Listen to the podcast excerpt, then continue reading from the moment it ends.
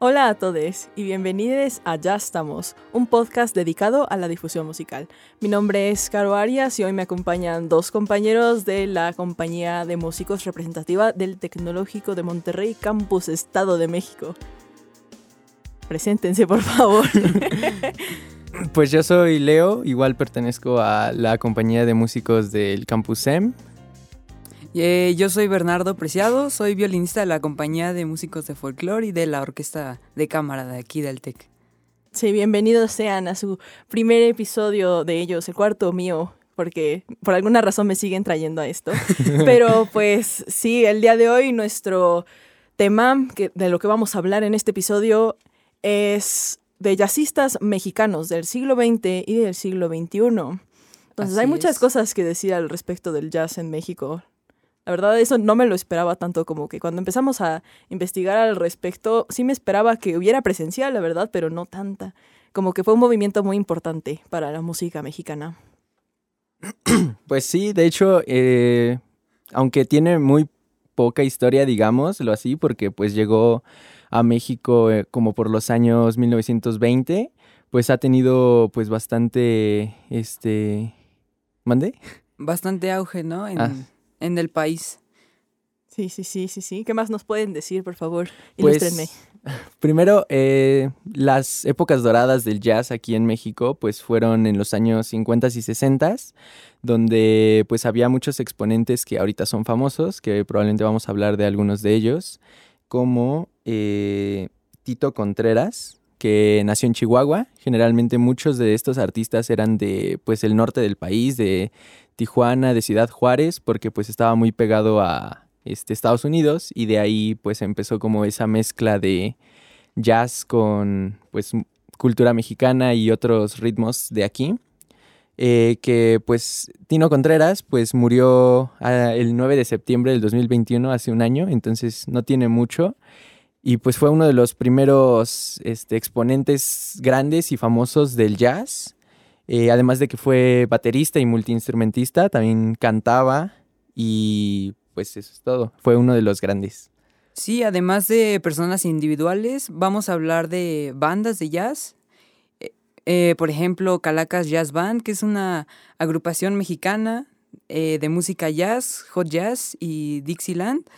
Este género está, bueno, es originario de New Orleans eh, en las primeras décadas del siglo XX y tienen una propuesta bastante interesante.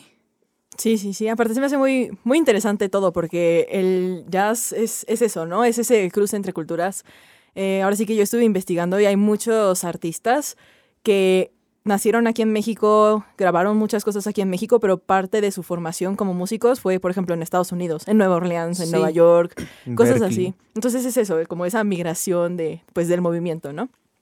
Sí, pues justamente aquí en México también fue como muy este rechazado al principio, por eso empezó en los años 20, pero su mayor exposición fue hasta los años 50, porque pues se consideraba que era música de eh, pues gente eh, que se emborrachaba, de fiestas, se tocaban en cabarets, en cafés específicamente dedicados al jazz, como es ahora, pero tenía una connotación más negativa eh, porque ahorita escuchas jazz y pues suena como algo impresionante, ¿no? Sí, ¿no? Casi que se, hacía- se hacía como en secreto. Sí, sí, sí, porque Sí. era mal visto, era como de la clase baja.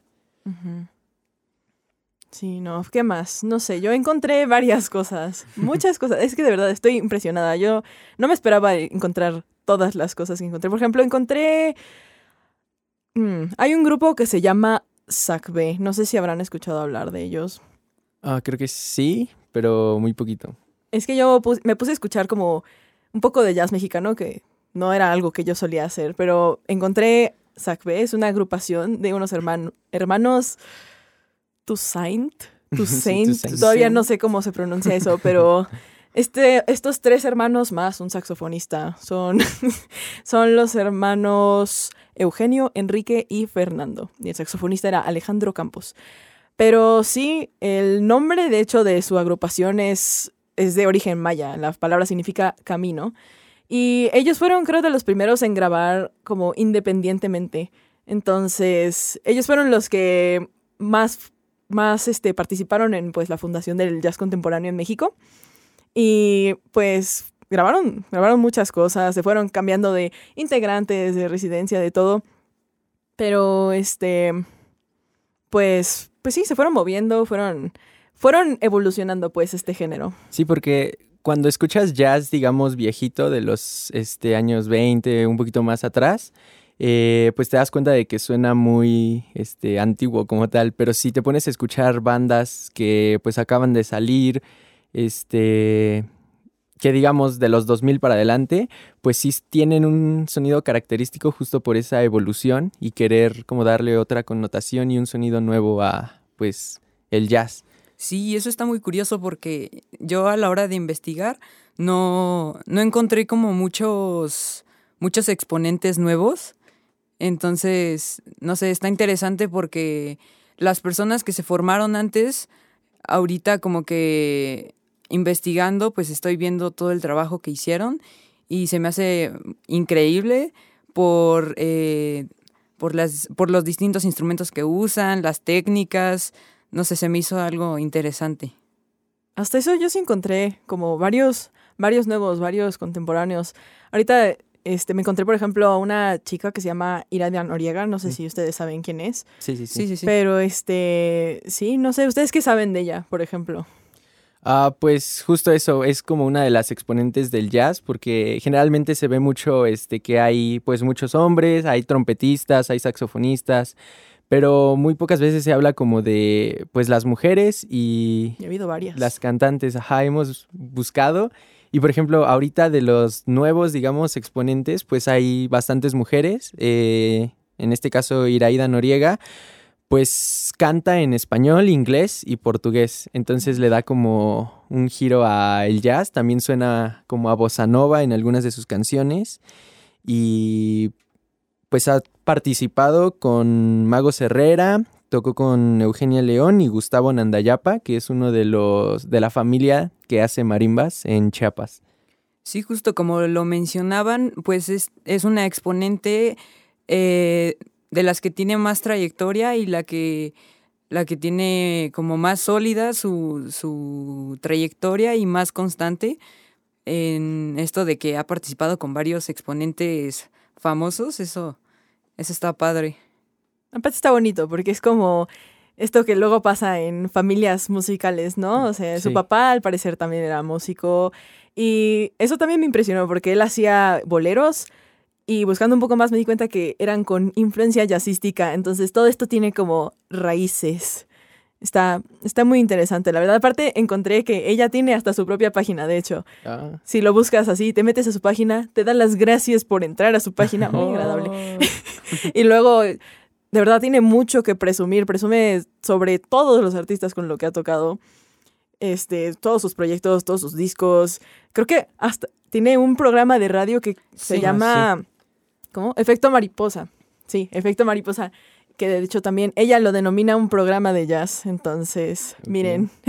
Sí. Y aparte también ha estado como en la radio y en la tele, que pues ahorita no es como tan impactante, pero en su momento lo fue. Y dio clases en Berkeley y en la Superior de Música de aquí de México. Wow. Es justo lo que decías, Caro, ¿no? De que los mexicanos eh, igual se van como a otros países para estudiar, por ejemplo en Berkeley o en otras escuelas, y está interesante ese cruce de como de conocimiento, de cultura. Sí, sí, sí. Por ejemplo, también estuve buscando Antonio Sánchez. Creo que Uf. muchos músicos van a saber quién es Antonio Sánchez. Lo mencionamos, de hecho, en el episodio pasado. pasado. De hecho, porque soundtrack de Birdman. Birdman. Sí, Birdman. gracias. Pero sí, él de hecho estudió. ¿Sabían que estudió, estudió piano? O sea, Ah, estudió es- piano en el conservatorio. conservatorio. Y ahora es conocido como uno de los mejores bateristas de jazz. Ha tocado en prácticamente todo. Con, o sea, hizo, está trabajando con... Ah, ya. Ahí dice, está trabajando con un ganador de Grammys llamado Pat Met- Met- Metheny. Perdón, soy muy mala con la pronunciación. Pero la cantidad de premios y de como fama en general que tiene este hombre, porque es muy bueno, es muy bueno. Sí. Y justo lo que decías, estudió aparte del Conservatorio Nacional de Música. A la edad de los 17 años eh, fue admitido en la Escuela Superior de Música de Bellas Artes. Entonces, pues como que pues, pues tiene esa como esa base de estudio y esa constancia que lo ha hecho resaltar en, en el mundo de, de- del jazz. Por eso estudien una carrera. Estudien una carrera y luego vean. Sí, pues también tenemos otros este, exponentes. De hecho, los que habías mencionado, lo de Calacas Jazz Band, Oh, está muy interesante esa banda. y tienen uh, como ese sonido, ¿no? Nuevo de... ¿Qué más nos puedes contar de ellos? Sí, bueno, Calacas Jazz Band, eh, me di el tiempo de escuchar sus, sus canciones. De hecho, hace poco sacaron una nueva canción. Si pueden ir a escucharla, está muy buena. Aquí Eh, haciendo promoción. Esto no, no, no nos están no pagando. nos están por pagando esto. por esa promoción. Pero pues también son independientes como nosotros. Sí, necesitan comer. Chin. Y bueno, como decía, eh, principalmente tocan eh, jazz, hot jazz y Dixieland. Y este género me parece súper interesante porque es como, como una fusión entre varios instrumentos de, en, en el jazz. Y eh, los instrumentos base que tiene la banda es, bueno, la voz, eh, un saxofón alto, eh, la batería, el contrabajo y un banjo, una guitarra o un ukulele. Y bueno, han tenido varios músicos invitados que los han apoyado con piano, clarinete, trombón, trompeta, tuba y otros, otros vientos que hacen ese sonido característico del jazz. Vientos, los que nos hacen falta en la orquesta. Por favor, si tocan trompeta, contacten al director. Muchas gracias. Sí, igualmente le, le comentaba a, a Leo que se me hizo muy interesante una canción eh, llamada Sin ti. Bueno, es la que, la que acaban de sacar del álbum Rosa Mexicano, es la parte 1. Y empieza como con unos acordes parecidos a una canción de Los Ángeles Azules Uy, eh, que se llama... eh, ¿Cómo se llamaba? ¿Cómo se llamaba? Ah, era este... piensen, Los Ángeles Azules. Miren, Sí. si no se sabe, que solo quede claro que empieza con Ah, un acorde de Los Nunca es suficiente. Sí, ¡Ah! No, pues claro. Sí, y empieza con esos acordes, o sea, esa, esa progresión de acordes, y igual empieza como muy movido, y como a la mitad de la, de la canción cambia el, el género como a un bolero, entonces esa, esa combinación estuvo como, o sea, me sacó de onda, pero suena muy bien, es una muy buena combinación. Y no sé, se, se la recomiendo escucharla con detenimiento porque también el, el clarinetista es muy talentoso. Buenísima. ¿Cómo dijiste que se llamaba el género? Eh, Dixieland. Sí, porque el jazz tiene un montón Sí, de muchísimo. subgéneros, un montón. Espero que sí lleguemos a hablar de la mayoría de Ah. ellos. To- bueno, todos, Sí, sería con mucha fe, Todos. todos, pero, pero sí de la gran mayoría. Hay muchas cosas que decir, pero qué bueno que te haya gustado tanto. Una vez más, no nos pagaron por decir esto. No. No nos pagan, punto. Es broma. Que de hecho, el Dixieland, ahí ya metiendo un poquito más De para saber de eso, eh, pues es eh, de- era de los este, estados sureños de Estados Unidos y pues muchos de ahí eh, hablaban francés. Entonces las monedas y el dinero, eh, los billetes de 10, pues en francés es Dix. Creo que sí lo ¿Cómo pronuncié bien, no sé. Se dice, se dice dis. Dis, ajá. Pero pues eh, eh, lo, escribí- lo escribían como D y X. Entonces se les quedó como Dixland, porque era como la tierra de La los tierra franceses, digamos. Sí. Sí, y otro fun fact es que el significado de Dixie es décimo. Y bueno, es, este nombre se refiere a una región de los Estados Unidos que se conoce como el Viejo Sur. Wow. Oh. Sí, no, esa no me la sabía. ¿no? Ahí para que metamos un poquito de cultura jazzística. Uf, Claro cultura jazzística. Aquí más términos cada que se les ofrezca. Pero sí, exacto. Como llevo diciendo, voy a repetirlo en todos los episodios, probablemente, eso espero. Que es básicamente, sí, el jazz es eso, una combinación de culturas, idiomas, regiones, ritmos, todo, porque yo también me puse a escuchar jazz, pero más del jazz un poco más viejito, porque me metí a la Fonoteca Nacional y Oh. todo. Y este, hay muchas cosas que empiezan sonando como boleritos normales y de repente, ¡pum! Twist. Entonces, Te meten acordes jazz. Sí, sí, sí. Aparte suena muy interesante. Muchas, muchas bandas, grupos que se dedicaban a la improvisación, a todo eso. Este, también no investigué lo suficientemente como para informarles qué es el bebop, pero es otro de los subgéneros que también se usaba mucho en el jazz mexicano. Próximamente les voy a contar más cuando sepa más. Pero este, hay cosas muy, muy padres. O sea, también estábamos mencionando hace rato que últimamente hay como más mujeres en el jazz, pero desde, desde siempre al parecer. Solo que no, no han tenido tanta este Tanta pues, mención. ajá. Visibilidad. tanta mención, sí. Pero pues sí, hemos hablado de eso como antes. Pues incluso el jazz era como no muy mencionado en general, entonces. Pero. Sí, tabú, exacto. Pero pues poco a poco, ¿no? Sí, pues ya tengo a otra que pues mencioné que trabajó con este Iraida Noriega, que se llama Magos Herrera. Esta este jazzista es de pues la Ciudad de México. Muchos son de la ciudad o del norte, de Chihuahua, de este Baja California y lugares del norte de. México. Eh, pero Magos Herrera es de la ciudad y pues igual, este, canta bossa nova, este, y pues es algo un poquito más tranquilo.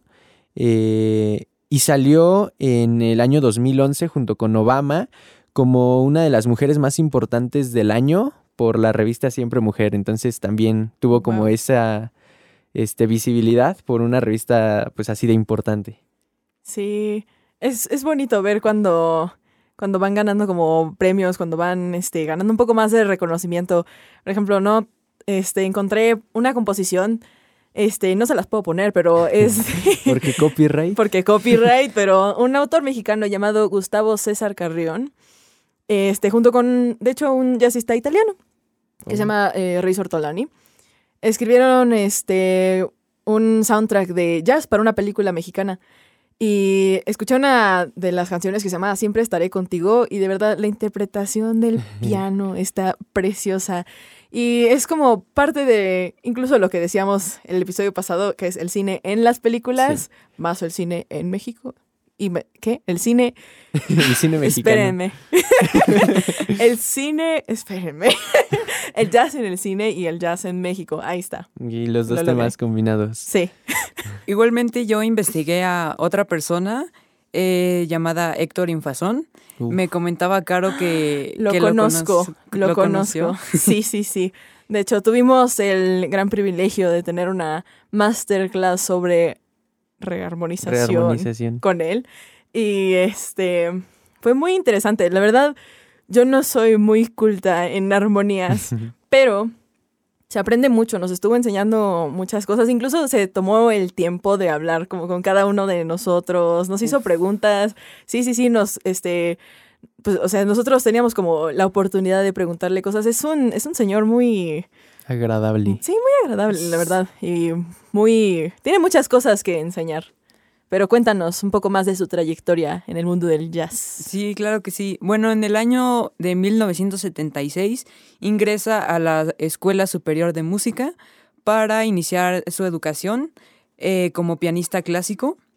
Y bueno, eh, maestros como José Luis Cházaro, Andrés Acosta y Leopoldo González, eh, pues fueron sus principales eh, pues, tutores, maestros, que lo enseñaron, eh, pues le enseñaron el instrumento y aparte a, a ofrecer eh, recitales variados en importantes salas de México. Entonces, pues desde ese entonces se sabía que era un buen pianista y un buen músico. Y bueno, además de, de sus, de sus estudios de piano, eh, también estudió armonía y contrapunto. Con razón. Y bueno, su, su interés hacia esa rama de la música eh, lo llevó a tomar clases en la, en la Escuela Nacional de Música. Entonces, pues creo que es una persona muy preparada al estudiar en, en, dos escuelas de música. Yo en una ya me estoy muriendo, no sé cómo lo hizo. Sí, buena manera de mencionar que estudias en el conservatorio, Bernie. Presúmelo, por Presúmelo. favor. Presúmelo. El verdadero quien pudiese. sí, bueno, yo soy estudiante del Conservatorio Nacional de Música. Estoy en cuarto año de violín, de 10 años de carrera. 10 añotes. Sí, me falta poquito. Mejor estudio. Sí, sí. Otra cosa más, más rápida. Sí. la música, ¿no? El Sí, igual- del músico. Igual Leo estudia en el conservatorio. Sí. Es, percusi- Está bien. es percusionista y va en tercer año. Sí. Tercer año. Pero sí, esos fueron nuestros dos nuevos integrantes. De hecho, muchas gracias por acompañarme esta vez. Muchas Porque- gracias a ti. Sí, yo sabía que a ustedes les interesaba hablar sobre el jazz en México, así que muchas gracias por informarnos sobre todo esto. Creo que por ahora vamos a dejar el episodio hasta aquí, pero una vez más, muchas gracias a ustedes dos por acompañarme y a todos los que nos escuchen en cualquier momento de su día. Gracias. Y Nos vemos en la- el siguiente podcast. nos vemos en el siguiente episodio. Sí, hasta luego. Ah, qué sí, en el siguiente episodio. Y pues que tengan un buen resto de su día. Adiós. Adiós.